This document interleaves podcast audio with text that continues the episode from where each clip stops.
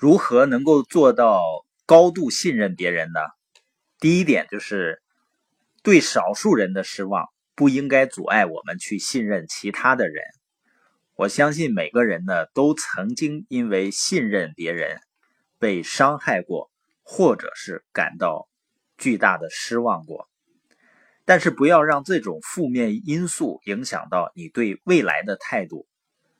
多数时候呢，相信人还是能够更好的让别人做到的。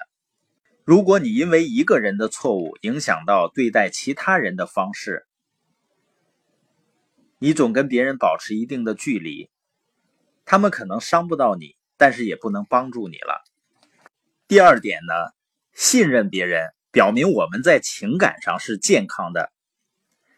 在《心怀信任》一书中。杜克大学医学中心行为医学研究所主任威廉斯博士写道：“那些心怀信任者，大多数一生健康且长寿。”他说：“这样的心相信人性之善，大多数人会在相处中做到公平且友好。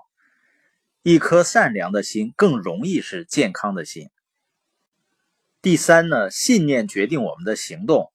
如果你厌恶人，或者是不相信他们，是掩饰不了的。我们上一节谈到的约翰逊班上的同学对他的反应非常积极，是因为他们感觉到他对他们的友爱是真的，不是故意装出来的。这是根植于他对人的信念。如果你想提升别人，你就得先看重他们。第三点呢，健康的婚姻是建立在高度欣赏的基础上的。如果你是已婚啊，你最该相信的、最重要的人就是你的另一半。《发现你的优势》一书作者马库斯·白金汉说：“健康婚姻的首要标志是夫妻双方都比别人更欣赏彼此。”只要一方眼里的妻子或丈夫没有别人眼里的好，那婚姻就有麻烦了。当然，我们会看到年轻人在谈恋爱的时候，每个人都会觉得对方完美无缺，而正在打离婚战的夫妇都会把对方看得一无是处。那我们每个人呢，都要对自己的另一半现实一点，因为没有人是完美的，没人能够处处的都满你的意。讨人喜欢，所以如果你是已婚，并不是百分之百的相信你的另一半，并且支持他，婚姻呢就会出现问题。第五点呢，要表达对别人潜力的相信，这样就会激发出他们的潜力。光相信别人，认为他们都是好样的还不够，你还要表达出来。哲学诗人约翰。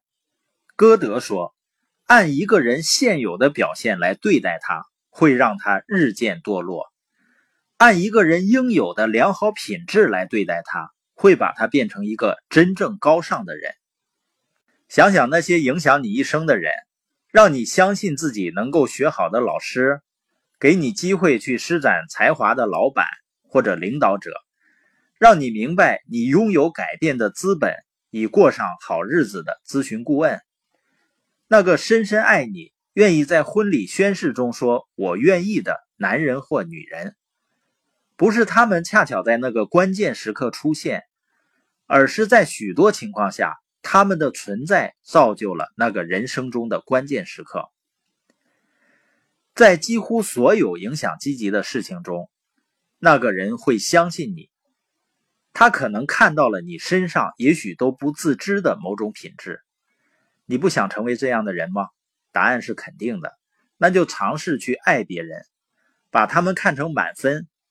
如果你有家庭，那就先从另一半和子女身上做起，然后扩大范围。相信别人最好的东西，你就会收获他们最好的一面。